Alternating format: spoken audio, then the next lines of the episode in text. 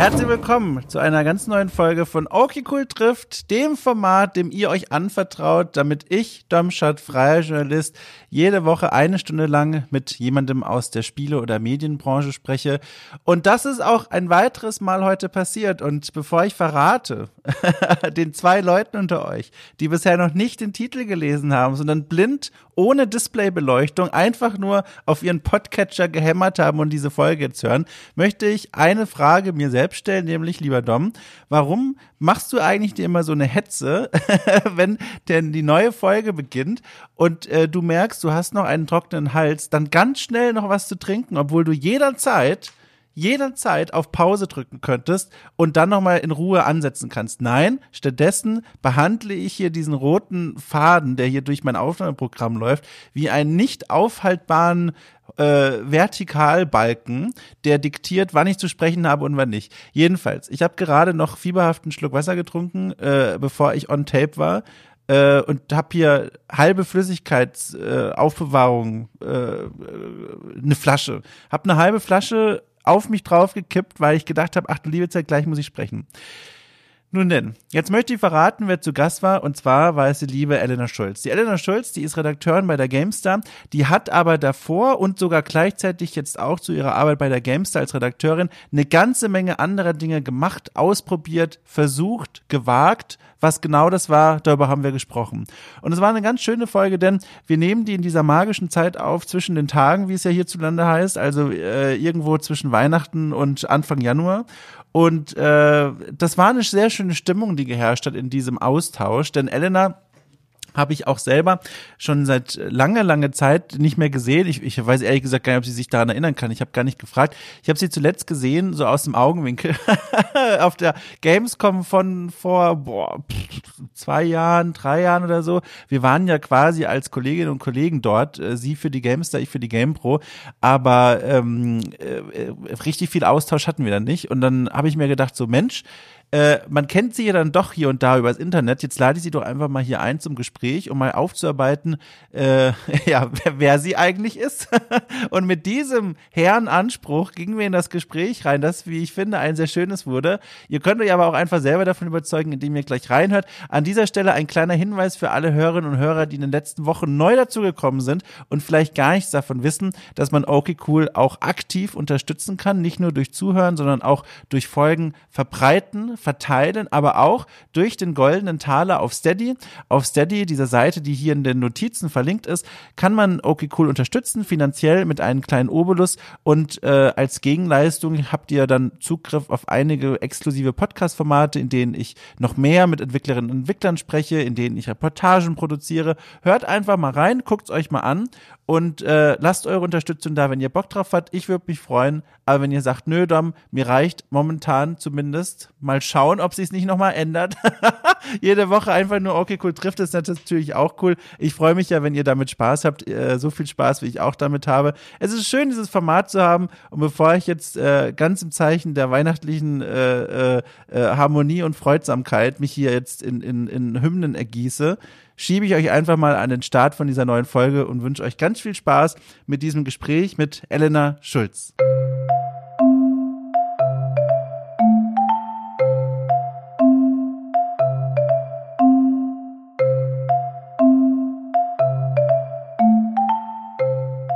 Mache ich mir noch gleich eine kleine Kerze an. Ich, ich habe hab in den letzten Monaten den Wert von Duftkerzen erkannt und geschätzt und mittlerweile kann ich gar nicht mehr ohne. Ich, das ist, ist schon ein Extrem, hat es erreicht, diese, oh, diese Leidenschaft zu, zu Duftkerzen, dass ich gar nicht mehr arbeiten kann, wenn ich keine in meiner Nähe habe. Das ist so eine Leidenschaft, die so ein bisschen äh, ins Extrem gewandert ist. Ich habe das bei äh, The Pod schon mitbekommen, dass du ein äh, Duftkerzen-Konnoisseur bist. Ich ja. äh, habe eine Duftkerze zu Hause, aber irgendwie, ich, ich muss da glaube ich noch reinfinden in, äh, also mir einen Duft finden, der für mich passt, weil ich habe so ein, die hat so einen fruchtigen Duft, was ich eigentlich dachte, das ist eigentlich ganz cool, aber der würde mir nach einer Zeit doch irgendwie dann zu intensiv und dann, äh, ja. da ich in dem Raum auch schlafe, war es dann ein bisschen so, dass ich mir dachte so, oh, es riecht die ganze Nacht hier nach äh, Ananas, äh, Mango oder was immer der Duft war. Das war dann ein bisschen, bisschen extrem. Kann, man kann da erstaunlich viel falsch machen. Das habe ich schon gemerkt. Also es gibt äh, ganz, ganz grundsätzlich mal dieses Problem, dass viele Duftkerzenhersteller sehr chemische Duftnoten produzieren und mit nicht so hochwertigen Zusatzstoffen und dann riecht es auch echt unangenehm. Und dann gibt's eben auch viele Duftkerzen, die zudem auch noch sehr intensiv riechen und die kriegst du gar nicht mehr aus der Nase raus. Und die will ich alle nicht. Ich will diese, wo, wo du, du, du nimmst sie gar nicht erst wahr und sitzt dann in deinem Raum rum und drehst dich im Kreis und plötzlich denkst du so, huch, wer hat denn hier die Ananas reingerollt oder so? Und das ist so, die, den Effekt möchte ich. Und das ist, das ist sehr angenehm, wenn man mal so eine Kerze findet. Ja, das kann ich mir vorstellen. Ich glaube auch, das war der, das Problem war, dass das ein sehr künstlicher Ananasgeruch war und man das einfach nach einer Zeit gemerkt hat, dass der halt sehr dann sehr chemisch äh, als Wolke im Raum hing. Aber stell dich mal drauf ein, wenn du dann öffentlich machst, dass du zu Duftkerzen gefunden hast, dass es dann einen Backlash in irgendeiner Form geben wird. Ich ahnte es auch selber nicht, aber offenbar in meinem Fall überfordert das dann, dann doch den einen oder anderen Zuhörer, es waren zum Glück nicht viele, die damit nicht klarkommen, dass zum einen da ein Typ vom Mikrofon sitzt, der zum anderen aber Duftkerzen äh, konsumiert. Das hat viele an, den Gren an die Grenzen ihres Horizonts gebracht. ich oh habe da sehr viele Nachrichten bekommen. Ich wusste nicht, dass das ein weibliches Produkt ist. Ich dachte, ja, ja. keine Ahnung. Doch, doch, das ist ein gegendertes Produkt und vor allem auch eines, das dann auch weiterentwickelt wurde, äh, vermeintlich für Männer, denn ich, mir wurde dann auf Twitter nach einiger Zeit ähm, Links geschickt, spaßeshalber, zu Duftkerzen, die tatsächlich sowas wie Brikettgeruch haben oder ähm, oder, oder Brennholz. genau, ohne Witz, Motoröl war auch dabei. Also so, so ein sehr erdiger, keine Ahnung. Also es ist der Wahnsinn einfach. Egal, was du hier anfasst, du kriegst dafür komische Kommentare im Internet. Ach Gott, ja, ich, ich äh, versuche gerade ein bisschen Abstand vom Internet zu halten, die Tage über. Das tut erstaunlich gut, wenn man so, dass man alles nicht mitbekommt, was für die Leute gerade wieder ein Problem ist. Das ist sehr angenehm. Gel gelingt dir das denn? Also wie, wie, wie, wie machst du das? Ist das so, dass du wirklich dein Handy knallhart in den Flugmodus schiebst oder, oder machst du einfach nicht äh, die Nachrichtenseiten auf? Äh, eher nicht die Nachrichtenseiten auf, weil ich will dann ja auch quasi gerade jetzt will ich dann schon mit Leuten dann Kontakt halten über WhatsApp mhm. und was mhm. weiß ich, aber ähm, halt, ich, ich surf dann nicht auf Twitter oder auf den Gaming-Seiten oder so, weil ich mir denke, so, ich will es gerade gar nicht alles wissen. Das, äh, das allein äh, bietet schon erstaunlich viel Erleichterung. Schaffst du es auch bei deinen eigenen äh, Fabrikationen, hier Artikel und so weiter, da nicht ab und zu mal in die Kommentare zu schauen während dieser Feiertage? Weil das ist ja erfahrungsgemäß, da steckte die meiste Verlockung drin, zu gucken, was sagen die Leute zur eigenen Arbeit. Das ist tatsächlich am schwersten. Also ich glaube, ich habe ein Video von mir ist live gegangen bei unserem YouTube-Kanal, da habe ich tatsächlich in die Kommentare geschaut und es nicht geschafft und es schon wieder bereut, weil es ein Video zu Cyberpunk war und die Leute sich alle furchtbar aufgeregt haben, wie wir was Positives über dieses Spiel sagen können. Mm. Und äh, da, da ist man dann doch wieder ein bisschen, da weiß man dann wieder, warum man sich eigentlich vorgenommen hat, da nicht reinzugucken. Mm, ärgert dich das dann richtig oder wie, wie, wie machst du das dann wieder aus? Äh, es ärgert mich dann schon und ich äh, lese dann ein bisschen und irgendwann komme ich dann an einen Punkt, wo ich sage, okay, jetzt reicht's und dann mache ich es wieder zu und dann äh, gewinne ich auch wieder Abstand. Aber ich, äh, also normalerweise, wenn ich jetzt nicht im Urlaub wäre, würde ich auch auf so Sachen dann antworten und dann mich ewig lang damit rumschlagen. Also ich ja. bin nicht sonderlich gut darin, das äh, komplett auszublenden und mir zu sagen, ja, ist mir doch egal, weil ich äh, leider dann ein sehr diskussionsfreudiger Mensch bin, der dann auch äh, diese Leute dann durchaus konfrontiert mit dem, was sie so von sich geben. Mhm. Das wird später nochmal spannend. Ich habe mir nämlich was aufgeschrieben, wo wir das nochmal aufgreifen können, wenn es denn mein Feiertagsgehirn schafft, diese Information sich zu merken bis später. Vorher muss ich aber was anderes fragen, weil es jetzt gerade so wunderbar zur Tagesaktualität passt. Keine Sorge, eigentlich was Schönes. Wie war denn Weihnachten für dich? Also erstmal fröhliche Weihnachten nachträglich quasi. Und wie war es denn? Konntest du es denn einigermaßen gemütlich verbringen? Äh, möchtest du verraten, was du getan hast, was du gemacht hast? Erstmal, ja, frohe Weihnachten dir auch nachträglich danke, noch. Und danke. Äh, ja, also mein Weihnachten ist immer relativ unspektakulär. Das lief sogar, dadurch, dass wir das immer sehr klein und gemütlich halten, lief es auch dieses Jahr klein und gemütlich ab, ohne große äh, Umstellungen. Da ich aber, also quasi, ich bin zu meinen Eltern nach Hause gefahren und wir wohnen über, also wir haben ein Haus und wir wohnen in der Wohnung über meinem Opa und äh, mhm. deswegen haben wir trotzdem mit meinem Opa gefeiert, aber wir haben alle sozusagen geguckt, dass wir uns äh, lange genug vorher mehr oder weniger in Quarantäne begeben um ihn nicht zu gefährden und auch dann Abstand zu halten. Und dann äh, saßen wir alle zusammen, was äh, waren erstmal bisher, erst wir waren erstmal ein bisschen äh, aufgestanden, dann Baum geschmückt, äh, erstmal oben, dann mal beim Opa unten, oh, schön. weil damit er das nicht selber machen muss und dann äh, ist mein Vater zu Besuch bekommen und weil der wohnt nicht bei uns und dann sind wir ein bisschen äh, spazieren gegangen und dann äh, haben wir abends äh, Kartoffelsalat und Würstchen gegessen, weil das unser traditionelles Weihnachtsgericht hier in Bayern ist. Für mich gab es vegetarische Würstchen, weil ich ja äh, kein Fleisch esse. Und dann äh, saßen wir noch nett alle im Wohnzimmer zusammen mit dem Baum beleuchtet und haben äh, Plätzchen gegessen und Geschenke verteilt und äh, trotz allem einen schönen Weihnachtsabend verbracht. Spielen in diesen Tagen dann Videospiele bei dir überhaupt eine Rolle? Weil ich kann mir vorstellen, äh, auch weil ich das von mir selber durchaus kenne, dass man dann zu manchen Anlässen im Jahr einfach auch mal keine Lust drauf hat. Einfach mal sagt, so, ich habe mich jetzt ein Jahr lang beruflich jeden Tag stundenlang damit beschäftigt, jetzt reicht auch mal ein Buch oder einfach nur völlig äh, geistlos rausschauen in den Wald von der vom Balkon aus. Tatsächlich äh, versuche ich hier nicht so. Also ich, ich spiele hier schon auch, weil auch äh, meine Schwester ist auch hier zu Hause und die hat es natürlich äh, Cyberpunk zu Weihnachten bekommen und deswegen mm. haben wir dann zusammen ein bisschen das nochmal gespielt. Und äh, sonst spiele ich auch hier durchaus auf meinem Laptop hier auch bisschen, aber nicht so extrem wie zu Hause. Also ich versuche dann schon auch mal eben dann eher mal wieder mich aufs Lesen zu konzentrieren. Und ich ja. habe jetzt auch, äh, weil mir die Serie Queen's Gambit so gut gefallen hat, ein bisschen mit dem Schachspielen angefangen. Und mein Sehr Vater gut. ist jetzt auch ganz begeistert. Das ist jetzt eine große äh, Vorrentenleidenschaft, das ist jetzt das Schachspielen. Und deswegen haben wir uns äh, sehr viel über Schach unterhalten und ein bisschen Schach gespielt und so.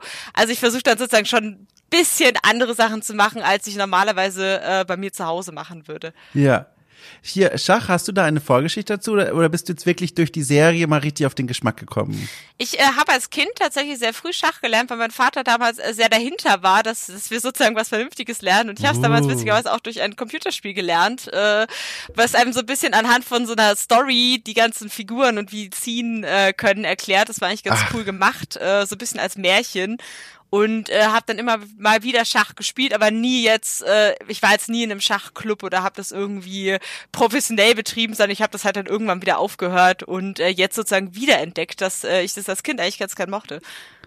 Und auf welchem Niveau übst du das jetzt? Ist es so richtig, so sitzt du da vom Schachcomputer oder wo und äh, übst Eröffnungen und so? Oder, oder schiebst du einfach ein bisschen Figuren durch die Gegend und machst es halt aus Spaß vor allem?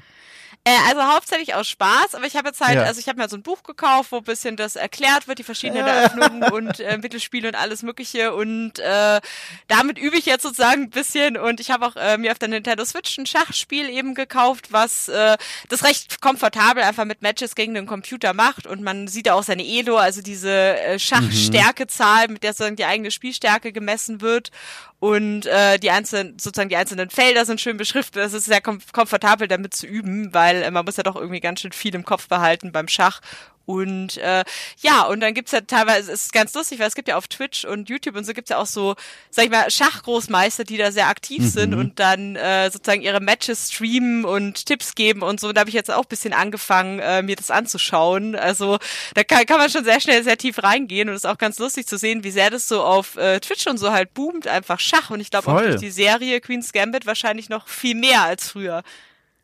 Voll, ja. Ich habe auch den Eindruck, das war sogar schon ein bisschen davor, dass da dann äh, plötzlich Leute angefangen haben, Schach zu spielen und zu schauen. Und im deutschsprachigen Bereich ist es ja auch durch die Rocket Beans mittlerweile auch etwas äh, bekannter und populärer. Die sind da ja mit aufgesprungen und haben jetzt einen, ich weiß es gar nicht, ich glaube, regelmäßiges Format gemeinsam mit auch so einem Schach-Super-Duper-Typen, der das eben sehr gut kann.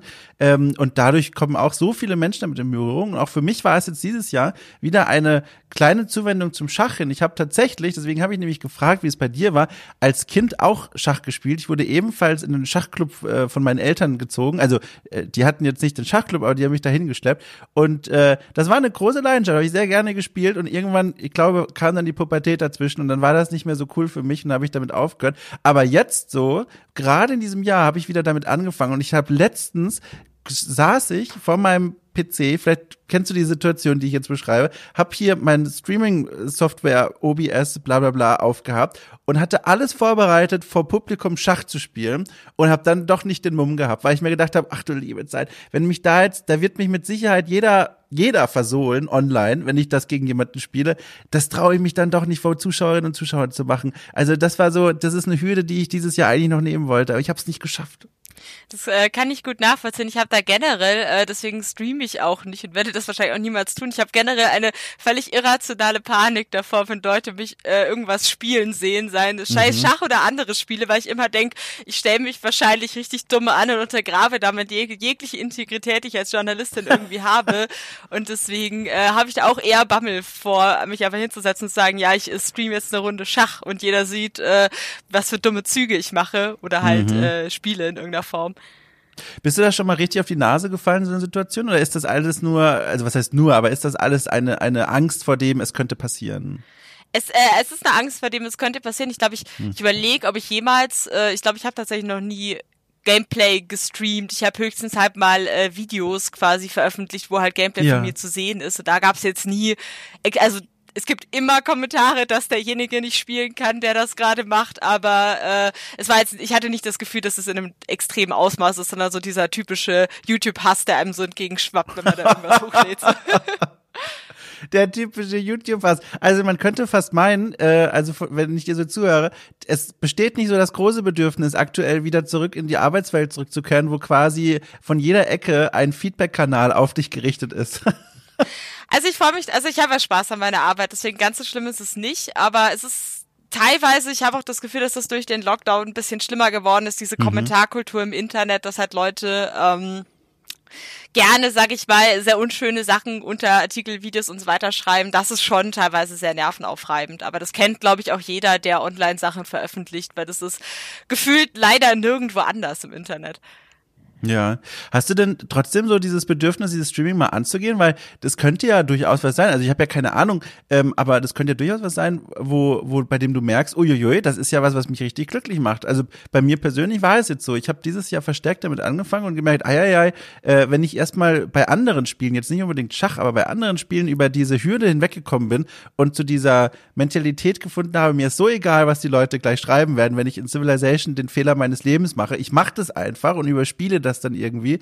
Äh, dann hat Spaß gemacht, aber äh, hast du das Gefühl, das könnte bei dir irgendwie was wachkitzeln oder so? Hm, ich glaube eigentlich nicht. Ich bin da eigentlich gar nicht so der Typ für. Also ich bin auch so, ich, ich, ich schreibe viel lieber, als Videos zu machen zum Beispiel. Mhm. Ich habe äh, jetzt einfach vermehrt angefangen, Videos zu machen, um mich da ein bisschen sozusagen herauszufordern. Also ich würde das, wenn dann, eher als Herausforderung sehen, aber ich bin da auch eher so, also ich sag mal so, ein eher in mich gekehrter Mensch und so diese Interaktion und dieses mit Leuten gemeinsam spielen und so macht mir gar nicht so viel Spaß. Also ich bin dann eher so, dass ich im stillen Kämmerchen gerne so Spiele analysiere und dann sozusagen das Ergebnis als Artikel präsentiere. Das ist was, was mich dann eher glücklich macht. Also eigentlich so dieser Spielejournalismus von vor, boah, 25 Jahren, wo wirklich jeder mit zwei anderen höchstens in einem kleinen Büröchen sah, saß und dann äh, für die Magazinabgabe an Texten gearbeitet hat, um dann das alles rauszugeben. Und im Video tauchten eigentlich nur drei verschiedene Leute auf. Das ist so das, was du beschreibst gerade. Ja, das ist so mein Traum.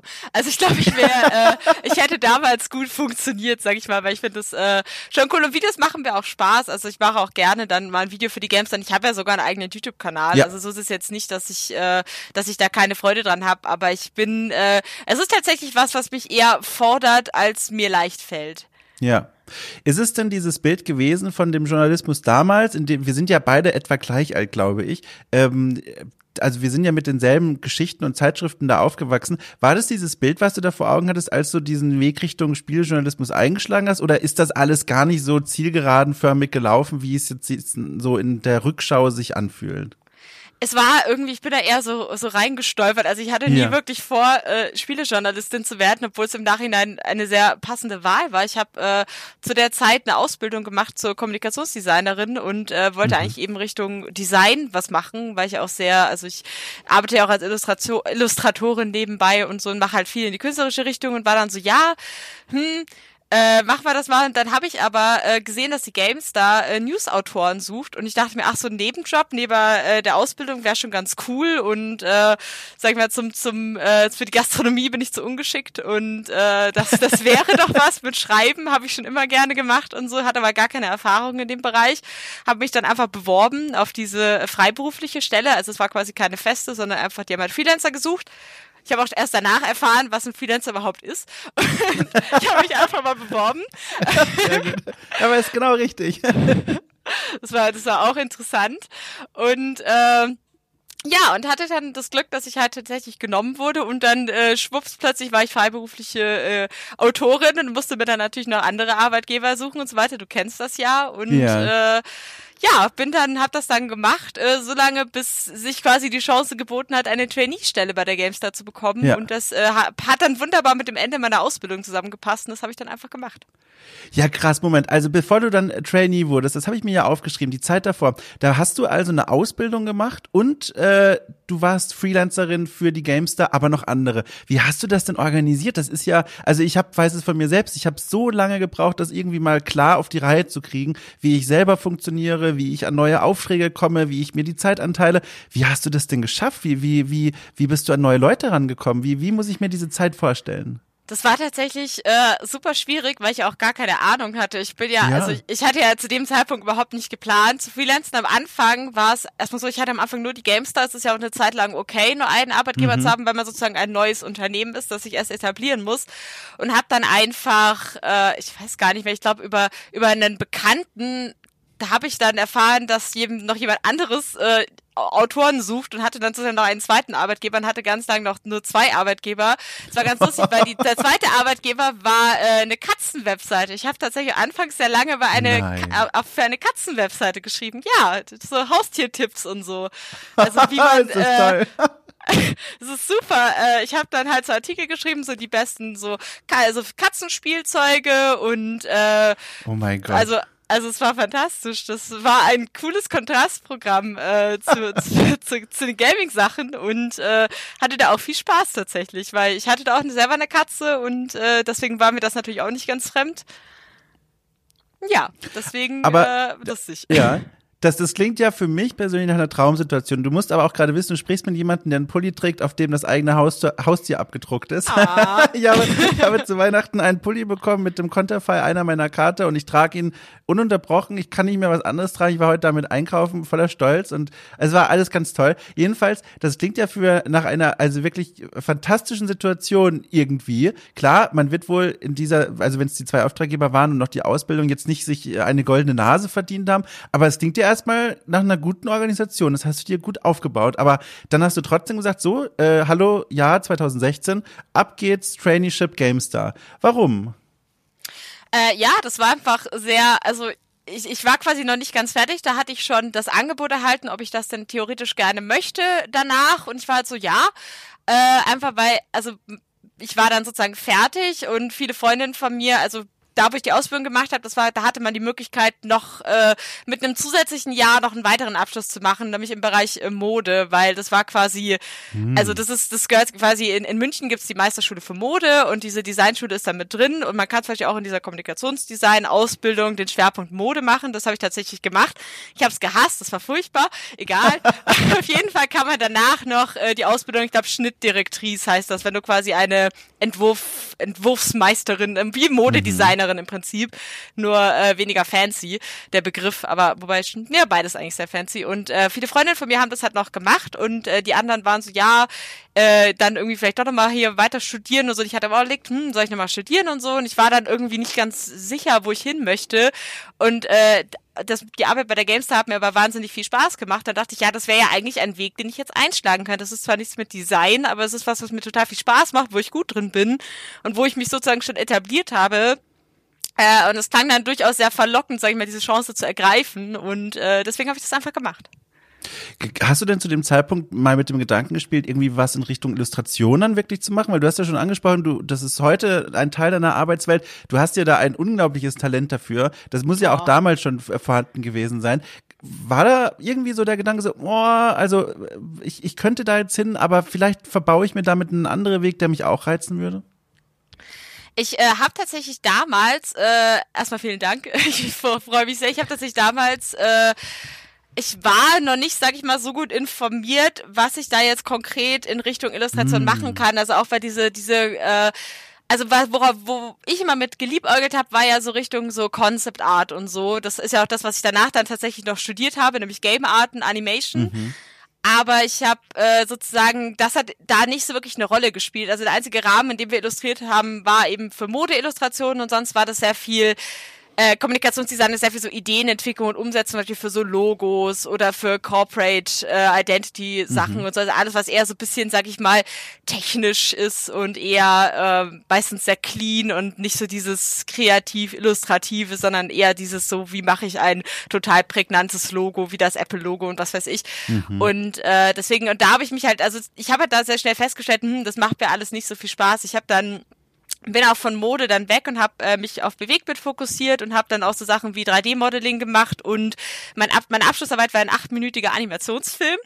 Die kleine Meerjungfrau aus der Sicht eines Hais. Das war ein Ach, wie cool. Kann man das heute noch irgendwo, hat's das ins Internet geschafft oder ruht das auf einem USB-Stick von dir? das hat es ins Internet geschafft. Allerdings oh, äh, ist es, glaube ich, ein Link, äh, den kann ich dir gerne schicken. Dann kannst du es anschauen, wenn du möchtest. Das wäre ja toll. Äh, das mache ich sehr gerne. Das war, äh, war ich damals sehr, sehr stolz drauf, vor allem, weil ich äh, ja meinen Modeschwerpunkt eigentlich hatte und dann sozusagen einen U-Turn gemacht habe und alles in eine andere Richtung im letzten Jahr gegangen bin. Und die ganzen Lehrer also waren, ja, aber willst du das, dir das wirklich zumuten? Du hast ja gar kein Bewegtbild gemacht. Und am Ende waren sie alle sehr beeindruckt von meinem Film. Aber ich hatte auch ein halbes Jahr dran gearbeitet, weil ich es ihnen unbedingt beweisen wollte. Und äh, ja, das war auf jeden Fall das, was mir dann sehr viel Spaß gemacht hat, aber die anderen Sachen nicht so. Und das ist jetzt nicht unbedingt das Feld, wo man da sofort einen Job bekommt, sondern alles, also man geht halt dann eher in so irgendwelche Werbeagenturen und da hatte ich halt gar keine Lust drauf. Und äh, wenn man quasi, wenn ich jetzt nochmal überlegen würde, dann hätte ich wahrscheinlich versucht, mich irgendwie äh, bei Disney oder bei irgendeinem Spieleentwickler zu bewerben. Aber das hatte ich damals irgendwie lustigerweise trotz meines Jobs gar nicht so auf dem Schirm, äh, dass das theoretisch ja natürlich auch ginge. Oder halt Freelancer zu werden in dem Bereich. Ja, Wahnsinn. Das ist vor allem eine Zeit, finde ich, die, die, also die klingt ja nach einer ganzen Reihe von Entscheidungen, die du da treffen musst. Und teilweise ja auch schwere und teilweise bist hast du da wieder äh, dich aus, aus eingeschlagenen Richtungen wieder zurückgezogen, wo du gemerkt hast, oh, das ist vielleicht doch nicht für mich. Haben da irgendwie deine Eltern jemals eine besorgniserregende Augenbraue gehoben und gesagt, so Mensch, unsere Tochter, die macht hier aber gerade nicht was ordentliches oder so? Oder sind die so gar nicht drauf? Es, es war ganz lustig, weil ich habe vorher äh, Jura studiert, ein Semester. Nein. Und da mein, waren meine Eltern super unzufrieden, warum ich so was Spießiges wie Jura mache, was gar nicht zu mir passt. Und es, es hat Wie kamst nicht, du denn auf Jura? ich, ich weiß nicht, ich war irgendwie also ich habe ja gerne Ace Attorney gespielt. ja klar. Und äh, ich war dann tatsächlich äh, so, also ich habe nicht geglaubt, dass das realistisch ist, aber ich dachte mir, ja, es ist schon irgendwie cool und äh, ich, ich kann ja, also ich war halt eher immer so der sprachliche Typ und eher weniger mathematisch und so und dachte mir so, ja, okay, das ist halt was Sprachliches, das halt nicht irgendwie Germanistik oder so ist, wo ich jetzt spontan nicht gewusst hätte, was ich jetzt dann damit mache und das ist ja, okay, Jura, da weiß man, da wird man halt Anwalt oder Richter oder so, man hat irgendwie einen Plan und es ist äh, eigentlich dann später doch relativ gut bezahlt. Und das ist ja auch interessant von der Thematik. Ich finde es auch immer noch interessant von der Thematik, aber das Studium war trotzdem nichts für mich. Überraschung.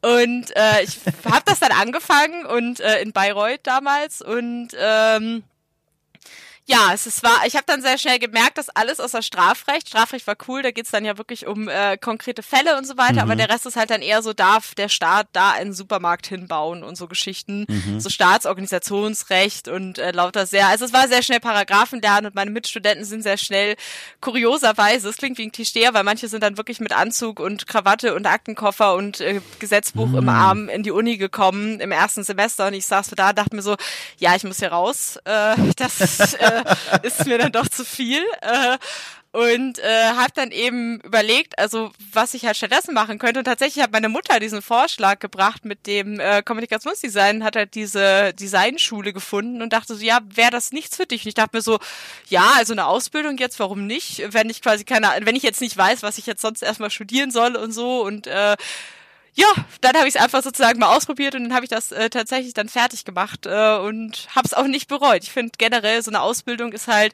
ganz gut, weil es halt sage ich mal, weniger abstrakt ist als so ein Studium. Also es, wir haben ja zum Beispiel an dieser Designschule permanent auch mit echten Kunden gearbeitet und das mhm. äh, gibt einem halt schon ein sehr gutes Gefühl für die Arbeitswelt. Ja, spannend. Und dann ist ja alles äh, quasi erstmal gut gelaufen. Du hast dann 2016 dein Traineeship begonnen bei der GameStar. Kannst du dich noch erinnern, wie das so für dich war? Das ist ja mittlerweile auch schon unglaublich vier Jahre her. Ich kann es selber nicht fassen, wenn ich, weil 2016 fühlt sich an wie gestern irgendwie, aber es ist schon vier Jahre her.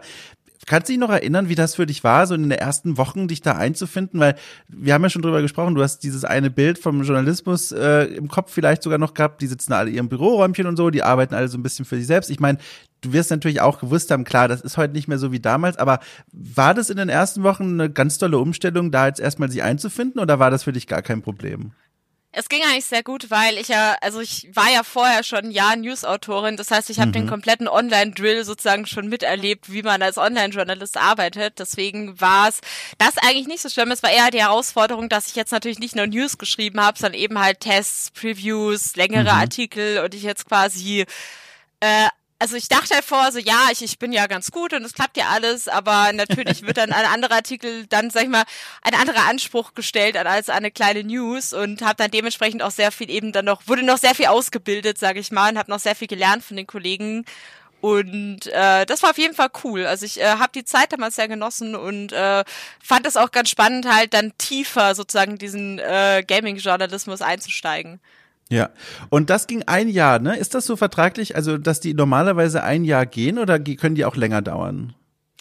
Also die gehen normalerweise ein Jahr. Es kann sein, dass das irgendwie verlängert wird oder dass man dann ja. eben als äh, Junior übernommen wird, je nachdem. Bei mir war es dann halt so, dass ich nach einem Jahr gesagt habe, also es gefällt mir total gut, aber ich möchte halt nochmal studieren und wenn ich es halt jetzt nicht mache, mache ich es nie. Und mhm. deswegen, weil ich halt auch von Leuten wusste, die halt quasi immer mal studieren wollten, aber das halt nie gemacht haben, weil sie eben halt nicht den Job aufgeben wollten. Und deswegen war ich so, okay, ich gehe jetzt quasi, wenn es am schönsten ist, gehe ich lieber jetzt, äh, bevor äh, ich dann halt jetzt in fünf Jahren sage, mei, schade, dass ich nicht mehr studiert habe. Also ganz schön mutiger Schritt, muss ich sagen, weil da würden sich, glaube ich, viele Menschen sehr freuen, in so einer guten Situation angekommen zu sein. Weißt du, so eine Traineeship und dann Aussicht darauf, vielleicht sogar übernommen zu werden, irgendwie reingleiten zu können in das Tagesgeschäft und in die Redaktion. Dann zu sagen, nö, Handbremse gezogen, äh, ich gehe quasi wieder, da braucht man, glaube ich, ganz schön viel Mumm für. Ja, ja, also es war halt, also es ist mir schon schwer gefallen, aber auch meine Eltern waren halt sehr dahinter, dass ich nochmal studieren mhm. gehe und ich wollte es auch wirklich sehr gerne und äh, war dann so, ja, also ich hatte auch, ich hatte ja die Aussicht, als Freelancer weiter für die Gamester zu arbeiten, deswegen war mhm. es nicht so schmerzhaft, weil ich wusste, okay, also ich verliere den Job jetzt ja nicht wirklich. Ich äh, quasi mache ihn halt wieder auf eine andere Art. Und dadurch, dass ich halt diese redaktionelle Ausbildung hatte, habe ich halt als Freelancer dann eben nicht nur News geschrieben, sondern hatte dann eben auch hier, äh, keine Ahnung, Reports, Tests und so. Also ich habe dann sehr viel von den Sachen dann auch weitergemacht, die mir eh dann Spaß gemacht haben und die ich auch äh, so, ich habe im Prinzip das gemacht, was ich als regulärer Redakteur auch gemacht hätte, nur halt eben mhm. mit weniger Zeit, weil ich natürlich dann das Studium hatte, was ich dann parallel noch gemacht habe. Äh, das war dann damals, äh, beziehungsweise die Studiengänge, ich habe dann sehr viel angefangen und äh, nicht fertig gemacht. Das war auch ein, am, am Ende hätte ich auch gleich bleiben können, aber dazu später mehr. Ist, ist, ist das wirklich so? Du hättest am Ende einfach bleiben können, weil ich, was ich mir heraufgeschrieben habe, hier, dass du dann Game Art und Animation in einem Fernstudium gemacht hast zum Beispiel, das klingt ja schon nach einem, nach einem guten Grund, nochmal so eine kleine Pause einzulegen. Aber trotzdem sagst du, du hättest da eigentlich auch direkt bleiben können. Ja, ich habe das Game Art Studium dann letztlich parallel fertig gemacht, also zur Gamester-Arbeit ah, quasi. Ja. Ich habe ich hab wieder gegangen, dann habe ich äh, Medieninformatik angefangen zu studieren. Ähm, das weil ich mir halt dachte, ja, äh, Computer und so weiter, ne, interessiert einen ja. Und Informatik ist tatsächlich auch sehr spannend, aber es war dann an der Uni für mich einfach zu wenig praktisch. Also es war mir zu viel Theorie und zu wenig, also quasi es war so, hier sind alle theoretischen Fakten, programmieren könnt ihr in eurer Freizeit. Und ich war dann so, mm, okay, es ist, äh, es ist jetzt nicht so das, was ich wollte. Ich hatte ja auch keine Freizeit, weil ich ja gearbeitet habe.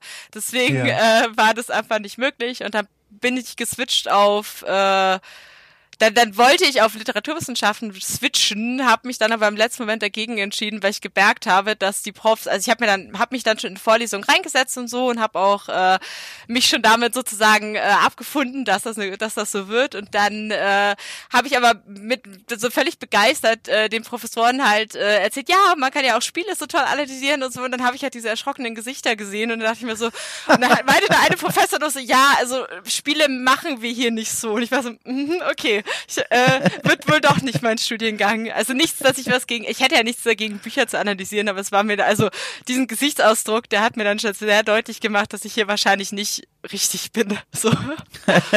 Sehr schön. Ja, die, ich, ich finde das ganz spannend, was du da gerade erzählst, weil diesen, dieses, diese Lust, äh, unterschiedliche Analyseperspektiven auf Spiele anzuwenden, die hat sich ja dann einen anderen Weg gebahnt. Ziemlich zeitgleich, wenn ich das hier so richtig sehe, mit dem Ende von deinem Traineeship, denn du hast dann deinen Blog, äh, erst Blog, später YouTube-Kanal gegründet, The Last Pixel. Kannst du mal das einordnen? Was, wa warum sagt man nach einem Jahr Traineeship, in dem man sich wahrscheinlich die Finger wund getippt hat, Mensch, jetzt, wo ich hier wieder raus bin und dann auch noch weiterhin für die freiberuflich arbeite, äh, mache ich mir noch eine extra Baustelle auf, für die ich auch noch mal Inhalte produzieren und schreiben muss. Wieso? ja, das war eigentlich, ich, ich, also ich weiß auch nicht genau, weil eigentlich habe ich ja schon in meiner Freizeit die ganze Zeit geschrieben und ich habe äh, aber irgendwie das Gefühl gehabt, ich will halt noch andere Artikel schreiben, die halt äh, persönlicher mhm. sind. Also das Pixel war eigentlich ein sehr persönlicher Blog. Lustigerweise sind dann die meisten Beiträge letztlich doch bei der Gamester gelandet, weil sie sie nämlich dann gekauft haben. Aber ähm, anfangs war das so für mich als Ventil gedacht für alles, was es sozusagen nicht auf die Gamester halt schafft oder auf andere Seiten. Und ein ja. bisschen auch als äh, Portfolio, einfach damit ich halt immer zeigen kann, hey, hier findest du die Artikel, die ich mache und äh, ich könnte auch für dich schreiben quasi als Freelancer. Mhm.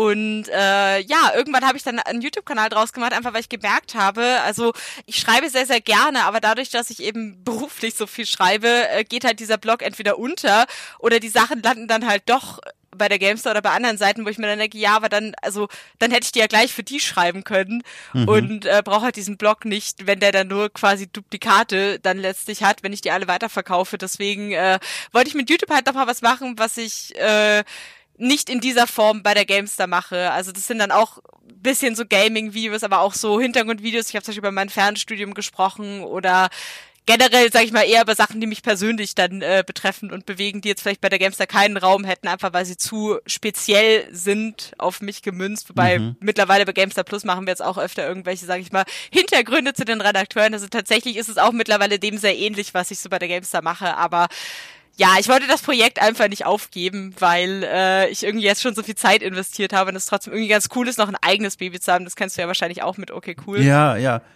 Aber empfindest du denn das jetzt als was Gutes, dass dann quasi nach und nach, in dem Fall jetzt die Gamestar, quasi wie ein riesengroßer Wal diesen kleinen Fischen, die du selber in den Meer, ins Meer hinausgelassen hast, nachgeschwommen und die auch geschluckt hat?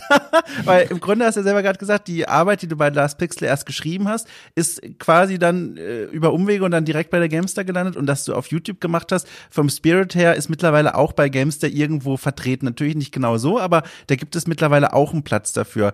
Äh, wie empfindest du das? Ist das was, wo du das Gefühl Gefühl hast, Mensch, jetzt wollte ich hier mal was eigenes drehen und jetzt äh, bietet sich schon wieder leider Schrägstrich zum Glück die Möglichkeit an, das bei Gamester zu platzieren. Wie, wie stehst du dazu? Also mir ist schon wichtig, sage ich mal, eigene Sachen zu haben, aber das habe ich ja auch ganz stark durch das Zeichnen. Also ich sag mal, meine mhm. Kunst, die ich, äh, die ich äh, mache, die hat ja jetzt nur bei der Gamester keinen direkten Platz und deswegen ist das so ein bisschen mein Ventil für alles, was da nicht reinpasst. Bei den Artikeln hat es mich eher gefreut, weil ich die halt eben, also ich habe die zuerst geschrieben in dem Glauben, dass sie halt nicht spannend sind für die Gamester als Thema und habe dann aber nachträglich äh, die doch mal eben angeboten, weil es halt irgendwie thematisch gerade gepasst hat. Und dann kam halt wirklich das Feedback, dass die Artikel halt cool sind und dass man die gerne hätte. Und es war dann eher für mich nochmal eine Bestätigung, dass ich äh, sozusagen dann auch, sag ich, mit sehr freien Kolumnen äh, erfolgreich sein kann und dass mhm. sie gerne gelesen werden. Und mittlerweile ist es auch sehr mein Steckenpferd geworden, dass ich bei der Gamester eben viele, sag ich mal, sehr persönliche Kolumnen und Analysen schreibe, so wie sie eigentlich bei The Last Pixel er erschienen sind und noch mhm. erscheinen würden. Also ich habe im Prinzip einfach äh, The Last Pixel genommen und es bei der Gamester untergebracht, mehr oder weniger. Spannend. Sehr, sehr spannend. Das bedeutet aber auch so einen Weg, den man, den ich jetzt halt zum Beispiel bei Okay Cool gegangen bin, zu sagen, aus einem ehemaligen Hobbyprojekt macht man was vielleicht, worauf man so einen Teil der eigenen beruflichen Existenz stützt. Das ist jetzt was, was bei dir zum Beispiel gar nicht im Raum stünde. Oder gibt es da doch vielleicht Überlegungen bei dir zu sagen, oh, der Last Pixel, vielleicht so ein bisschen am Profil herumschärfen, damit es da nicht so viele Überschneidungen mit der Gamester gibt. Und dann könnte man doch nochmal was eigenes da platzieren. Ich äh, überlege tatsächlich, wie ich halt den YouTube-Kanal in eine Richtung drehen kann. Also das ja. ist ja bei der Gamestar zum Beispiel auch keine Seltenheit. Es gibt ja die Jungs von GameTube und so, die halt ein eigenes Projekt haben neben der Gamestar.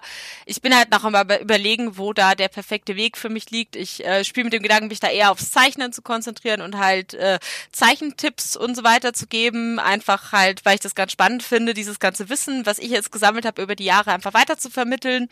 Und äh, bei Gaming ist es halt so, dass eben die Gamester schon sehr viel abdeckt und äh, dass es halt auch, äh, sag ich mal, generell sehr, also schon sehr abgedeckt ist mit Let's Plays und äh, mhm. Streaming und allem möglichen. Und da ist es halt gar nicht so einfach, seine Nische zu finden, gerade weil ich halt bei Spielen eher ein Allrounder bin, also ich spiele nahezu alles sehr gerne, das heißt, ich könnte nicht mal so einen Expertenkanal machen, dass ich mir sage, ich schnapp mir ein Genre und äh, guck mir nur das an, beziehungsweise ich könnte natürlich trotzdem, aber da würde mir immer was fehlen und das würde auch nicht äh, tief genug gehen, aber ich äh, spiele da schon gedanklich bisschen rum, wie ich halt den YouTube-Kanal jetzt sozusagen noch auf die nächste Ebene hieven kann, damit er bisschen, äh, ja, damit er bisschen für was steht und äh, ein bestimmtes Thema hat. Und jetzt gerade ist es halt sehr viel ausprobieren und nichts Konkretes so. Ich, ich, ich habe mir sogar eingebildet, dass ich erkennen konnte, dass es da zumindest sowas wie eine Denkpause gibt, weil dein letztes Video ist da vor zwei Monaten zum Zeitpunkt der Aufzeichnung erschienen und das sah zum Au nach außen hin, könnte man durchaus sagen, okay, diese Person denkt sich gerade aus, wie geht's weiter? Äh, ich meine, natürlich könnte man sich auch überlegen, die Interesse verloren am YouTube-Kanal, aber das habe ich jetzt irgendwie nicht erwartet. Ich habe mir jetzt gedacht, aber bestimmt wird sie überlegen, wie könnte man das denn weiterentwickeln und tatsächlich scheint es ja so zu sein. Genau, ich, äh, also ich würde dann quasi wahrscheinlich schon, wenn ich ihn aufgebe, kurz eine Notiz schreiben, so, hey Leute, sorry, weil ich mich auch sehr äh, gefreut habe, dass halt die Leute, also auch viele Gamestar-Leser, äh, das halt ja. sehr begeistert aufgenommen haben und das natürlich auch cool war. Aber ich, mir ist halt sehr wichtig, äh, da jetzt nicht einfach nur zu produzieren und Let's Plays rauszuhauen, sondern ich möchte den Wenn dann für Sachen nutzen, die mir Spaß machen, wo ich auch das Gefühl habe, das äh, bereichert auch ein bisschen alles, was da draußen ist und nicht einfach nur, das ist das zehnte Let's Play zu dem Spiel und äh, have mhm. fun. Mir ist halt auch sehr wichtig, also ich möchte nicht so gerne dieses Person personenbezogene, dass ich sage, hier ist äh, All Things Elena quasi so, also ich möchte mein Leben, sage ich mal, nicht unbedingt so komplett nach außen tragen, sondern ich möchte mhm. eher den Leuten meine Gedanken zu spielen vermitteln und da suche ich immer nach passenden Wegen für. Mhm. Ich finde das sehr, ich habe einige der Videos gesehen und ich fand vor allem auch diese Zeichenvideos sehr hilfreich. Deswegen das schon mal quasi so als direktes Feedback. Ich fand die sehr interessant, denn ich habe das in anderen Folgen, in anderen Gesprächen in der Vergangenheit auch schon mal erwähnt.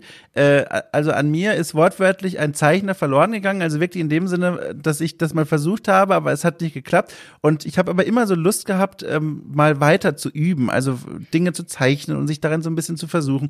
Und solche Videos sind super hilfreich, um so um Gefühl dafür zu entwickeln, an was man denn von, was die eigene Technik betrifft, arbeiten könnte, wo vielleicht die, die Schwächen ganz besonders stark ausgeprägt sind, wenn man überall Schwächen hat. Also ich finde, das ist so, um, um quasi ein, ein Mini- äh, Feedback zu geben, das wäre eine super spannende Richtung. Also ich würde mir das anschauen. Ich finde ah, das super das interessant. Mich.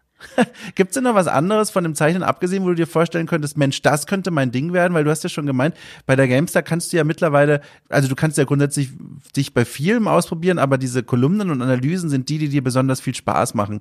Ähm, Gibt es da noch eine andere Richtung, die du dir vorstellen könntest? Weißt du jetzt allgemein oder im Bereich Gaming? Ich glaube allgemein, also äh, komplett freier Horizont.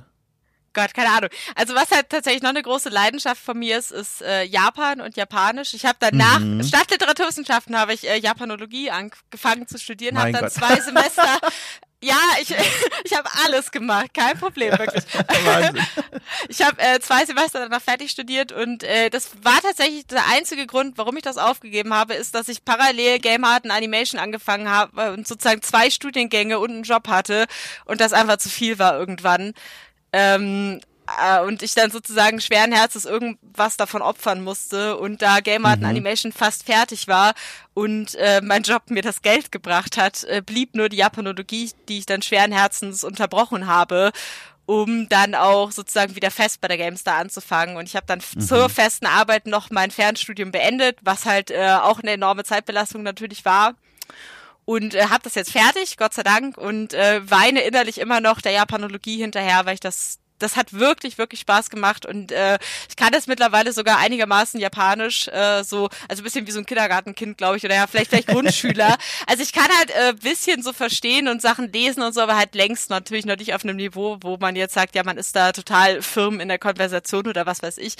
Aber ähm, das ist tatsächlich was, wo ich, wo ich sehr gerne noch fertig machen würde, äh, wenn sich die Möglichkeit ergibt. Wahnsinn. Ich finde es super spannend, so zuzuhören, weil äh, so viele Dinge, die du äh, abgeschlossen hast, ausprobiert hast und dann machst du noch für dieses und jenes und einen YouTube-Kanal und den Blog und die Gamestar. Bist du ein Mensch, der auch einfach mal durchhängen kann, einfach mal nichts tun? Ist vielleicht sogar Prokrastinieren eine Bedrohung in deinem Leben oder bist du tatsächlich so ein effizienter Mensch, wie es gerade klingt? ich, ich tatsächlich ist es ja, also es klingt wie wie total äh, die, die das Gute und die Gabe, aber es ist tatsächlich auch ein Fluch. Ich bin ein dermaßen durchgeplanter und effizienter Mensch, dass es mir ganz ganz schwer fällt, einfach mal runterzukommen. Also ich ja. bin teilweise, also wenn selbst jetzt, äh, ich lerne jetzt Schach und Japanisch und Zeichnen, was weiß ich. Äh, und das ist tatsächlich was, wo dann auch meine Familie ein bisschen den Kopf schüttelt, warum ich dann nicht einfach mal entspanne und nichts tue und immer sozusagen hier auf Trab bin und immer Sachen machen muss. Und äh, ich kann nicht anders. Also das ist was, wo ich tatsächlich auch dran arbeiten möchte jetzt, dass ich mal ein bisschen auch mal mir Zeit lasse, um nichts zu tun und einfach zu entspannen mhm. und nicht versuche, meinen ganzen Alltag auch äh, ähnlich wie die Arbeit so komplett auf Effizienz und äh, Leistung zu trimmen. Dann ist es äh, durchaus auch negativ, sage ich jetzt mal.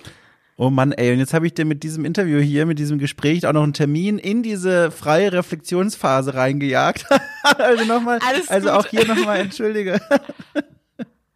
Aber, aber hatte ich denn das auch mal an den Punkt gebracht, wo du gemerkt hast, boah, also das bringt mich gerade dann doch an die Grenzen, ich kann nicht anders, aber ich sollte anders? Oder ist das bisher alles noch gut verlaufen und du äh, planst quasi vorausschauend da so ein bisschen an dir zu arbeiten, weil du vielleicht vermutest, dass das nicht ewig so gut gehen kann? Ich weiß es nicht. Also ich hatte schon Phasen, in denen es mir halt dann dementsprechend einfach, also in denen ich halt überarbeitet war, in denen es mir dann ja. halt nicht gut ging, wenn halt dann so viel irgendwelche Stress in der Arbeit und dann äh, Abgaben fürs Studium, die ich fertig machen musste, das war ja mhm. dann auch nicht so also es war halt dann so, bauen Sie mal ein Unreal-Level bitte und so Geschichten. Also es war sehr, äh, sehr aufwendig, das, was ich da mal machen musste. Und äh, dann kam es halt schnell, dass dann plötzlich alles gefühlt am gleichen Tag fertig sein musste und ich aber gar mhm. keine Zeit hatte. Und diese, diese kompletten Crunch-Phasen dann sozusagen, das war halt dann das, wo wo man danach halt völlig ausgebrannt ist, wo man sich denkt, so, oh Gott, ich, nächstes Mal mache ich es besser und dann äh, mhm. muss man halt aufpassen, dass man das nächste Mal dann wirklich sagt, okay, ich nehme jetzt nicht drei Sachen, die ich irgendwie parallel mache, sondern versuche das bisschen mehr einzuteilen, äh, sinnvoller oder ich mache jetzt mal nichts und und gönne meinem Körper mal, auch wenn ich jetzt gar nicht so kaputt bin, diese Ruhe, weil ich habe das Gefühl, man denkt immer, also man ist gar nicht so fertig, aber man ist viel fertiger, als man eigentlich merkt, so, also dass mhm. man quasi schon viel früher sagen muss, bevor man völlig am Ende ist, so hey, ich mache jetzt mal langsam, weil wenn ich so weitermache, bin ich Ende des Monats halt äh, völlig fertig, so. Mhm. Diese, diese Momente der Überarbeitung, sind die jetzt auch noch akut bei deiner Anstellung bei der Gamester? Weil jetzt sind ja quasi einige dieser Doppelbelastung weggefallen, allein diese Studiumsache. Ist es dann jetzt alles gefühlt entspannter oder hast du jetzt einfach von der einen Baustelle mehr Mini-Baustellen? Also es ist schon entspannter, weil es einfach halt 20 Stunden pro Woche weniger ist, das merkt man natürlich schon. Ja. Ähm, Wasser, also es ist natürlich, sag ich mal, beim Spielejournalismus ist ja so vor Weihnachten, wenn dann die ganzen großen Releases anstehen und so, ist mhm. natürlich trotzdem stressig. Also ich habe jetzt gemerkt, im Winter war es jetzt trotzdem stressig, äh, auch weil ich, äh, ich sozusagen Cyberpunk viel mitbetreut habe und ein großes Projekt noch hatte, äh, was ich parallel betreut habe. Und äh, das war dann schon sehr viel und da, glaube ich, hätte ich dann das Studium nebenbei gar nicht mehr geschafft. Das wäre dann einfach nicht zu stemmen gewesen. Deswegen Gott sei Dank ist es schon fertig. Aber so im Sommer, Herbst, also das, äh, Herbst nicht so Frühling, Sommer, wo es bisschen, sage ich mal, dann ruhiger ist, äh, da war es dann auch, habe ich schon gemerkt, boah, jetzt habe ich bisschen mehr Luft, weil Studium weg, Arbeit mhm. ist nicht so viel los, weil keine großen Releases und so. Das war dann auch schon mal angenehm. Da habe ich, glaube ich, auch bisschen geschafft. Äh, da habe ich mir dann auch mehr Zeit für den YouTube-Kanal genommen und halt auch dann trotzdem noch Zeit für mich gehabt, darüber hinaus sozusagen. Und äh, ja, ich, ich vor allem diese Cyberpunk-Zeit, das ist was ganz Spannendes, weil das habe ich mir hier auch mal aufgeschrieben, weil ich danach fragen wollte. Die, wir haben ja schon drüber gesprochen, wo so deine Steckenpferde mittlerweile zu Hause sind bei der Gamester, aber ich habe auch das Gefühl, dass du auch sehr, sehr gerne über kleinere Spiele schreibst, über, über Indie-Spiele, über Spiele, die so ein bisschen über den Tellerrand hinausschauen.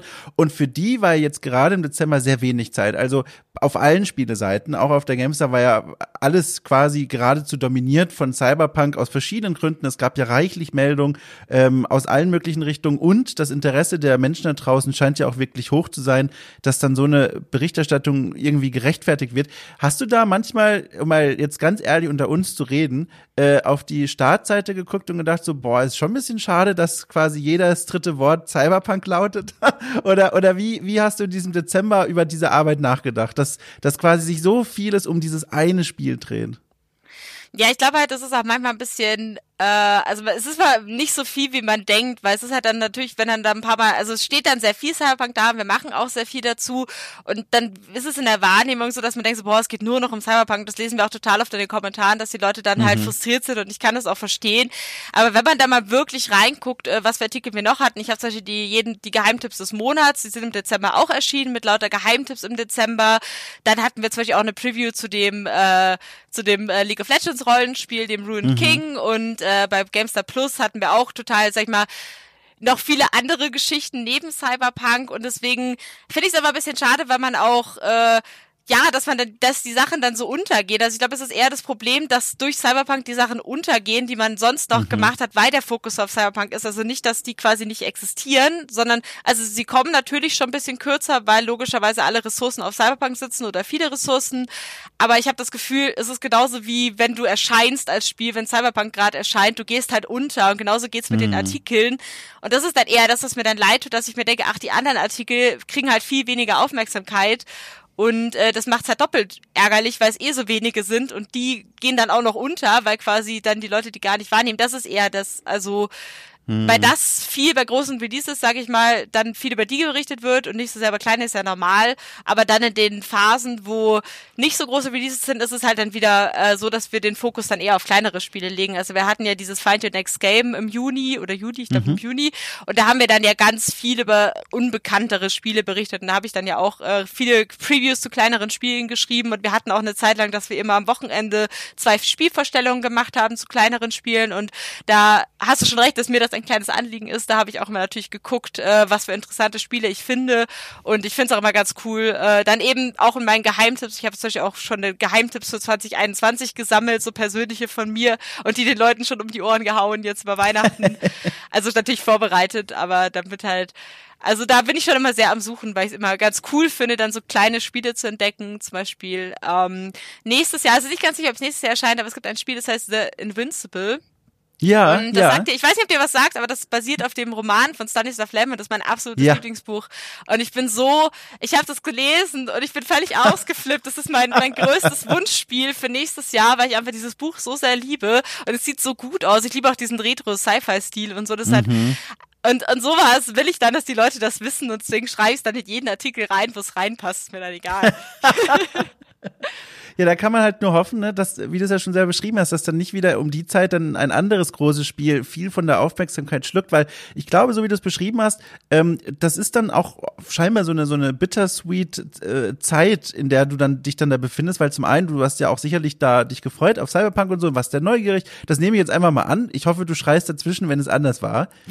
Okay, ich, alles okay, gut. Ich, ich habe es schon durchgespielt und ich mag es auch immer noch sehr gerne, trotz ja, gut. kleinen genau. Fehler. Und auf der anderen Seite, äh, wie du es ja beschrieben hast, diese, diese Beobachtung, die man macht, dass eben viele andere Dinge einfach untergehen. Von der Wahrnehmung her, von den Leuten auch, die es dann tatsächlich lesen. Das klingt schon nach einer Zeit, die auch schon ein bisschen frustrierend sein kann für Menschen wie dich, die eben auch Wert darauf legen, dass andere Dinge noch gelesen werden, oder? Also, du bist jetzt nicht, nehme ich jetzt einfach mal an, freudestrahlend durch diesen Dezember durchgelaufen. Ähm, ja, so zum Teil. Also an sich ist, finde ich natürlich schon schade, aber andererseits war ich auch äh, eine, sag ich mal, mit Hauptprojekt verantwortlich mit dem Leben Dimmy für Cyberpunk. Das heißt, mein Ziel mhm. war, Cyberpunk bestmöglich zu begleiten. Plus, ich hatte noch mein Projekt zu den Spiele-Highlights 2021, das ich äh, parallel noch erarbeitet habe. Das heißt, mein Ziel war erstmal ah. den Dezember zu überleben. Plus, nein, so schlimm war es nicht, aber ich wollte ähm, ich wollte tatsächlich diese beiden Sachen den Leuten einfach bestmöglich äh, sozusagen vermitteln, damit sie da halt jeweils das coolste Erlebnis auf der Seite haben und äh, da um die, sag ich mal, mein Herz für die kleinen Spiele hat man dann eher dran gemerkt, dass ich halt trotzdem die Geheimtipps dann einfach noch gemacht habe, zum Beispiel, weil es mir einfach so wichtig war, die halt noch auf die Seite zu bringen im Dezember, weil ich mir dachte, ja, die Leute kriegen seit über einem Jahr jeden Monat meine Geheimtipps. Ich werde jetzt nicht wegen Cyberpunk auf die verzichten. Mhm. Sowas dann eher, wo ich sage, okay, das ist mir dann wichtig, wo jemand anderes vielleicht gesagt hätte, nö, da, die machen wir jetzt den Monat nicht, braucht kein Mensch oder so. Das hätte ich dann nicht ja. gemacht, zum Beispiel. Ich kann mir auch vorstellen, dass es sicherlich auch eine totale Erfrischung war, dann, wenn man schon so viel mit Cyberpunk verbringen muss, äh, dann auch ein bisschen für die eigene Arbeit Abwechslung zu haben, indem man sich um diese Highlight 2021 kümmert, weil das ja dann doch was anderes ist. Und auch wenn der Artikel irgendwann später erscheinen wird als die ganzen Cyberpunk-Sachen, für einen selbst, wenn man dran arbeitet, ist es ja sicherlich dann eine schöne Abwechslung, mal auf was anderes lesen und schreiben zu können. Ja, das war auch, also Artikel klingt gut, das ist irgendwie so ein, äh, es sind gefühlt irgendwie 30 Listen und zwei oh Kolumnen. Das ist, äh, und eine interaktive Karte. Es ist äh, ein also sehr viel größeres Projekt. Aber ich habe ich hab selbst geschrieben, habe ich tatsächlich nur eine Liste, eine Kolumne und äh, habe dann den Rest organisiert und von Kollegen eingetrieben. Es war viel eher Projektmanagement als Schreiben tatsächlich, aber es war trotzdem, also ich gehe tatsächlich sehr in Organisationen auf, wie man an meinem Leben vielleicht merkt, mhm. an diesem durchgestylten Leben. Deswegen äh, macht mir sowas durchaus Spaß, halt so ein, so ein großes Projekt zu organisieren und dann zu versuchen, äh, wie kann ich sozusagen die Releases 2021 möglichst interessant und nutzwertig äh, nach draußen tragen, so dass die Leute halt wirklich Spiele finden, wo sie sagen, boah, da freue ich mich jetzt drauf, obwohl ich das gar nicht auf dem Schirm hatte jetzt, wie zum Beispiel sowas wie die Invincible. Fällt es dir eigentlich schwer, das fällt mir so ein, wenn ich so zuhöre und wenn ich mich an das eine oder andere Video von dir zurückerinnere, das du veröffentlicht hast auf dem YouTube-Kanal The Last Pixel, fällt es dir eigentlich schwer, nach Feierabend nicht in die Google Analytics-Zahlen von deinen Artikeln reinzuschauen? Ja, schon. Also ich, ich habe immer so. es ist, äh, also ich bin gar nicht so, also ich glaube, ich gucke mehr in die Kommentare als in die Zahlen tatsächlich. Ähm, ja aber ich äh, gucke auch schon immer und wieder halt noch mal rein, weil ich auch möchte, also wenn ich halt so viel Arbeit und Energie in den Artikel gesteckt habe, auch in, an den Artikel glaube, dann möchte ich auch, dass der, dass der gut ankommt, dass der gelesen wird. Und mhm. wenn ich jetzt abends sehe, dass der gar nicht gelesen wird, dann treibt mich das natürlich um, woran das liegt, ob das jetzt, äh, ob ich sozusagen irgendwie die Headline schlecht gewählt habe, ob das Thema vielleicht einfach an den Leuten vorbei ist irgendwie. Ich denke da natürlich schon viel drüber nach und äh, ich freue mich aber dann auch, wenn ich halt sehe, so eine Kolumne oder so läuft halt richtig gut und ich spreche den Leuten aus der Seele. Ich habe neulich eine Kolumne geschrieben, wo es halt bisschen darum ging, was ich mir von zukünftigen Open Worlds wünsche. Und da war halt das Feedback sehr positiv, weil die Leute sich da sehr drin wiedergefunden haben. Und da habe ich ja. mich natürlich dann auch gefreut über das Feedback und darüber, dass das dann gut funktioniert hat, weil das ja einfach nur meine bescheidenen Gedanken zu Open World Spielen waren, sozusagen. ich hatte, ich, Gott, ich weiß gar nicht, ob du das mitbekommen hast. Ich hatte, also äh, Vorgeschichte. Ich habe vor einigen Wochen ähm, habe ich Assassin's Creed Valhalla gespielt und ich habe da eine Brücke gefunden, die absolut bizarr äh, steil geformt ein kleines Bächlein überspannt, irgendwo im, im der südenglischen Pampa. Und dann saß ich da auf der Couch und dachte mir, ach komm, was soll's, schreib mal Artikel drüber, dass dich das stört. und dann habe ich Recherchen angeworfen und habe mit, hab mit Historikern gesprochen aus Cambridge, habe mit einem Archivar gesprochen und gefragt, ey, stand da wirklich diese Brücke? Warum sah denn die so aus? Und dann habe ich mit Ubisoft geschrieben, die haben bei Ubisoft Montreal nachgefragt, warum da diese Brücke steht, habe am Ende diesen Artikel geschrieben und bis zu diesem Artikel war ich an diesem Punkt, den ich mir hart erarbeitet hatte, nämlich an diesem Ding, komm, du wirst nicht dafür bezahlt, wie oft deine Artikel gelesen werden, sondern du schreibst Artikel, von denen du glaubst, sie sind wichtig und die sollen die Leute lesen und so weiter, blub, blub, blub. Ähm, und dann habe ich diesen Artikel veröffentlicht. Er ist bei Google News gelandet und danach kam alle paar Minuten neue tausende Leser auf diesen Artikel rein. Und da war es wieder um mich geschehen. Ich saß vor meinen WordPress-Statistiken und habe aktualisiert und konnte nicht glauben, was ich sah. Am Ende haben jetzt über 60.000 Menschen in drei Tagen von dieser popeligen Brücke in Assassin's Creed Valhalla gelesen. Und ich kann es nicht fassen. Äh, ich kann es nicht fassen, auch wie mich dieser Zahlensog wieder komplett gefangen genommen hat, weil es so überraschend war. Wahnsinn. Ja, das ist extrem. Ich habe das so halb mitbekommen. Ich, ich muss das noch lesen. Ich äh, möchte jetzt auch wissen, was mit dieser äh, Brücke auf sich, was das mit der Brücke auf sich hat tatsächlich. Aber das ist manchmal so, man unterschätzt es teilweise, wenn, also ja. wie viele Leute das eigene, diese eigene Neugierde da teilen und auch wie, wie viel Wert, also wie viel es wert ist, wenn man der Einzige ist oder der Erste ist, der sich eine bestimmte Frage stellt, wo die Leute dann plötzlich merken, oh, das möchte ich eigentlich auch ganz gern wissen, weil so Artikel explodieren auch bei uns manchmal, wo wir uns denken, also das hätten wir jetzt nicht erwartet, dass ja. das so viele Leute interessiert. Aber ja, wenn, wenn, wenn du der einzige Ort bist, wo das gefunden wird im Internet, dann äh, und das eben interessant ist für die Leute, dann sind sofort alle drauf. Und da ist es natürlich dann auch sage ich mal, balsam für die Seele, wenn man dann diese, wenn man dann die Zahlen sieht und ja. sich freut. So Zahlen werden ja dann eher zum Problem, wenn halt was nicht läuft und man sich davon ja. verrückt machen lässt, anstatt zu sagen, ja, okay, es geht ja nicht nur um die Zahlen und es geht ja nicht immer um die Zahlen. Und ja, ich hätte jetzt Punkt, den Artikel nicht nicht geschrieben, äh, ne, wenn ich gewusst hätte, dass die Zahlen schlecht werden, einfach weil es ja vielleicht ein Artikel war, den ich sehr gern machen wollte und so. Es gibt immer, glaube ich, auch so Artikel-Babys, wo man dann am Ende enttäuscht ist, dass die niemand lesen wollte, aber man immer noch der Meinung ist, ja, ich finde trotzdem wichtig und äh, bereue nichts sozusagen. Ich finde, es ist halt so das Magische auch, also mitunter an unserem Job, den wir beide haben, da sitzt man irgendwo rum und spielt ein Videospiel und hat eine Idee, von der man manchmal auch denkt, das ist einfach so komisch, aber ich möchte es einfach nur mal geschrieben haben für mich selbst. Und am Ende lesen das so viele Menschen. Das war auch genauso bei Battlefield. Äh, ich habe bei Battlefield, oh Gott, was, das war das letzte Battlefield im Zweiten Weltkrieg. Da hat, äh, haben die Entwickler einen Kauf, einen, einen, einen, einen ähm, verkäuflichen, einen käuflichen, oh Gott, mir fehlen die Worte. Man merkt, ich bin noch in den Feiertagen. Na, also ein Charakter, den man kaufen kann, so. Und es war so ein Nazi-General und der hatte versehentlich, absichtlich und denen was egal, keine Ahnung, den gleichen Namen wie ein Widerstandskämpfer im Zweiten Weltkrieg aus Dresden. Und dann habe ich das habe ich das gegoogelt und herausgefunden, dass der denselben Namen hat und habe darüber einen Artikel geschrieben, auch wieder einfach so von der Couch, weißt du, so, so wegge, weggepupst, einfach so ins Internet reingeschrieben, natürlich auch recherchiert und so, aber einfach so, das möchte ich jetzt einfach mal gesagt haben. Und das hatte, ich kann es immer noch nicht fassen, das hatte zur Folge, dass ein Leser den Text auf Englisch übersetzt hat, der dann auf allen möglichen Nachrichtenseiten ähm, kursiert ist und am Ende EA den Namen von dem General geändert hat. Das ist dann schon krass, was das für einen Impact haben kann, wenn man ja. selber nur so einen so einen Gedanken einfach hat zu was. Aber das ist ja irgendwie auch cool, eben, dass man, äh, ja. dass sowas also durch das Internet halt auch, äh, also wirklich äh, schnell so eine neue Relevanz und Dimension gewinnen kann, obwohl man ja denkt, okay, man schreibt das auf Deutsch, deswegen eigentlich bekommen die englischen Leser das gar nicht mit, aber äh, zum Beispiel auch, äh, ich, Anfang des Jahres haben wir auch so ein Projekt gemacht, das hieß äh, die Witcher-Wochen, weil das war quasi mhm. zum alten Release von Cyberpunk, den haben wir so ein bisschen gekapert und haben Interviews mit den Entwicklern geführt und über Witcher geredet. Und da hatten wir dann auch einfach durch so Livestream und Interviews halt lauter so kleine Fakten zu Witcher, die halt noch nicht bekannt waren. Und die wurden mhm. auch überall übersetzt. Die ganzen englischen Seiten haben sich halt die genommen und haben darüber berichtet. Und es war auch ganz skurril, weil normalerweise sind dann halt so also allein schon wegen der Zeit und so haben dann so was ich Kotaku Polygon und so PC Gamer haben die Infos meistens vor einem und mhm. plötzlich haben die alle die GameStar zitiert und man war so hoch das ist ja schon mal andersrum ist ganz lustig. Äh, eben weil wir halt da die dieses Projekt da hatten und halt diese ganzen Infos ausgegraben haben und äh, das ist dann schon ein cooles Gefühl sag ich mal wenn dann so das was ist richtig cool. aufgenommen wird das ist richtig cool. Und ich muss ja halt auch die ganze Zeit wie so ein Schulkind kichern, wenn ich das erzähle, weil ich halt weiß, also ich finde einfach diese Vorstellung so bizarr. Ich sitze hier und ich weiß, wie ich da aussah. Ich war wahrscheinlich umgeben von Chipstüten, von Katern, von, von, von, von, von Kuschelpullover. Und dann schreibe ich diesen Popelartikel und am Ende wird da für ein, für Millionen von Spielerinnen und Spielern in einem Spiel was geändert. Das ist einfach, ich werde damit immer noch nicht fertig. Ich finde das immer noch so bizarr, aber auch so lustig und, und cool. Ach, ich weiß nicht. Das macht viel Reiz von von diesem Job auch aus irgendwie. ja, total. Nee, verstehe ich ja. auch voll.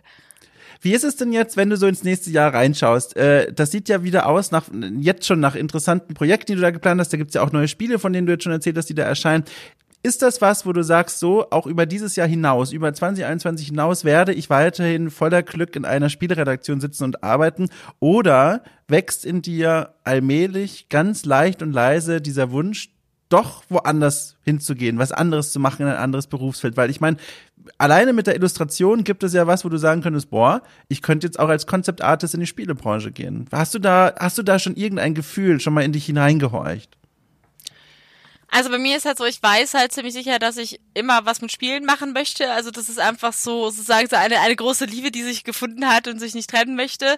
Ähm, ob ich jetzt, also ob ich jetzt für immer als Spielejournalistin arbeiten möchte, weiß ich jetzt nicht, weil ich eben auch die, natürlich, sage ich mal, reizt mich diese, das mit der Illustration. Aber aktuell ist zum Beispiel auch so, dass ich das auch teilweise sogar noch parallel machen kann. Ich illustriere, illustriere zum Beispiel gerade ein Kinderbuch neben der Arbeit, Ach, cool. äh, was mir auch schon sehr viel Freude bringt. Und vielleicht gibt es ja auch Möglichkeiten, sage ich mal, dann halt halt also Concept Artists sind oft ja auch Freelancer, weil die halt hauptsächlich anfangs des Projekts gebraucht werden, halt eben in der Konzeptphase und dann nicht mehr so sehr.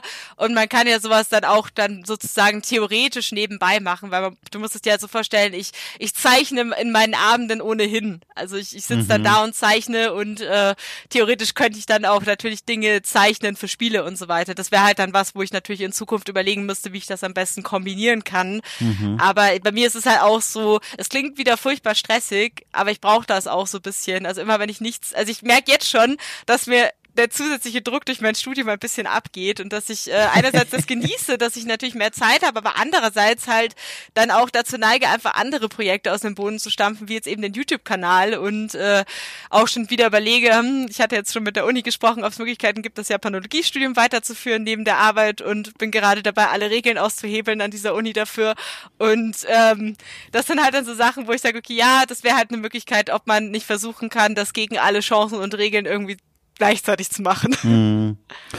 Ist es denn, wenn du so mal ganz tief in dich reinschaust, ist es denn dieser, also dieser, dieser ständige Drang, also ständig ist Benzin im Tank, ständig äh, neues Projekt, du musst was tun und machen und bist unruhig, wenn du längere Zeit was nicht machen kannst. Ist das getrieben aus einem Wunsch heraus, einfach, weiß ich nicht, den eigenen Horizont zu erweitern, Ideen umzusetzen, Dinge auszuprobieren? Oder hast du einfach Angst davor, mal stehen zu bleiben und mal nichts zu tun und mal zu horchen, was dann so aus dir herausblubbert? Hast du dir mal darüber Gedanken gemacht? Äh, ja, da denke ich tatsächlich sehr viel drüber nach. Äh, ich frage mich natürlich immer sehr, wo das herkommt. Das ist, glaube ich, so eine Mischung. Einerseits so ein bisschen diese, diese Angst, halt sozusagen nicht genug zu tun. Das ist ja auch ein bisschen so, mhm. ich habe auch das Gefühl, dass gerade durchs Internet und Social Media da halt ein wahnsinniger Druck entsteht, weil gefühlt jeder ja. dieses perfekte Leben hat und so viele Dinge leistet und man ist mal so, oh, äh, die machen das und vielleicht sollte ich das auch machen und vielleicht wäre das wichtig und so. Aber also es ist so eine Mischung. Einerseits ist es natürlich eher was Negatives, dass man sagt, okay, man hat irgendwie Angst und es beeinflusst und andererseits ist es halt aber auch so diese diese, diese tiefe Begeisterung und Liebe für diese Dinge, die einen halt dann auch antreibt, eben da halt Zeit zu investieren. Man sagt, hey, ich schreibe so gerne und ich zeichne so gerne und ich lerne so gerne Japanisch und das ist immer eine neue Welt, die sich dann öffnet voller. Es ist halt wie wenn man so durch eine Tür geht und dann ist man so im Garten und da ist so viel los und man will dann auch das halt aus vollem Herzen so genießen und will dann nicht mhm. sagen, ja, okay, ich drehe jetzt wieder um, war schön, aber ich äh, habe jetzt keine Lust mehr. Und das ist so eine Mischung aus beidem, was sehr Positives und was eher Negatives. Und äh, es ist immer sehr wichtig, glaube ich, dass das Positive da halt überwiegt. Und äh, sobald man an den Punkt kommt, wo man etwas nur noch macht, weil man das Gefühl hat, man ist sonst nicht gut genug oder so, dann sollte man halt ein bisschen auf die Bremse treten und überlegen, hm, ist also das ist das denn wirklich richtig und gut, das zu tun deshalb oder ist es vielleicht der falsche Weg für mich? Mache ich mich am Ende unglücklich damit? Ja, also ich drücke die Daumen, dass die diese Innenschau auch in Zukunft weiterhin so gut funktioniert, wie sie bisher offenbar äh, funktioniert hat. Äh, und ich bin sehr, sehr, sehr gespannt, wie es mit The Last Pixel weitergeht. Die, die Abo-Glocke oder was auch immer wurde geläutet von mir. Oh, ich, ich bin sehr gespannt.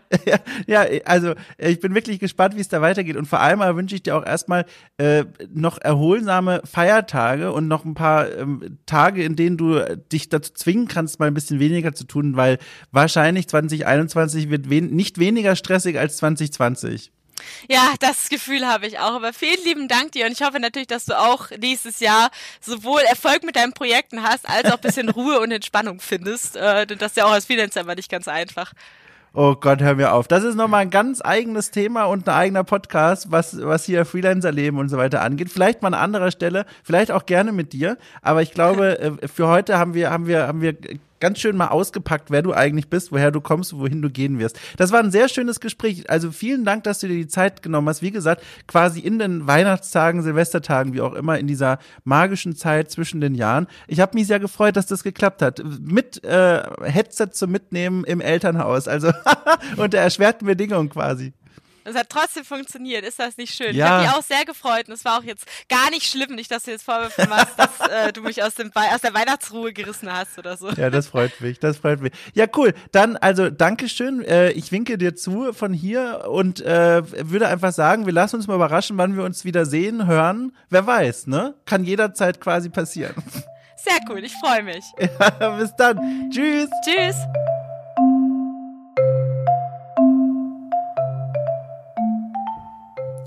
So, jetzt ist mir ein kleines Malheur passiert, ehrlich gesagt. Ähm, eigentlich wollte ich in der Anmoderation, die ist jetzt aber schon so schön aufgenommen, äh, in der Anmoderation euch einen, eine kleine Aufgabe aufgeben und zwar, ob ihr heraushören könnt, wann in der ersten, ich sag mal in den ersten zehn Minuten des Gesprächs mit Elena mir einer meiner beiden Karten, nämlich der Samson, auf die Schultern gesprungen ist. Rück, rücklinks von aus einem toten Winkel, den ich nicht sah. Und ich bin dabei erschrocken. Aber jetzt habe ich es vergessen. Das heißt, im Grunde müsstet ihr Folgendes tun. Spult zurück und hört das nochmal und dann findet heraus, wann mir der Kater auf die Schultern hörbar gesprungen ist. Ich habe nämlich ein Geräusch von mir gegeben, das das dokumentiert hat.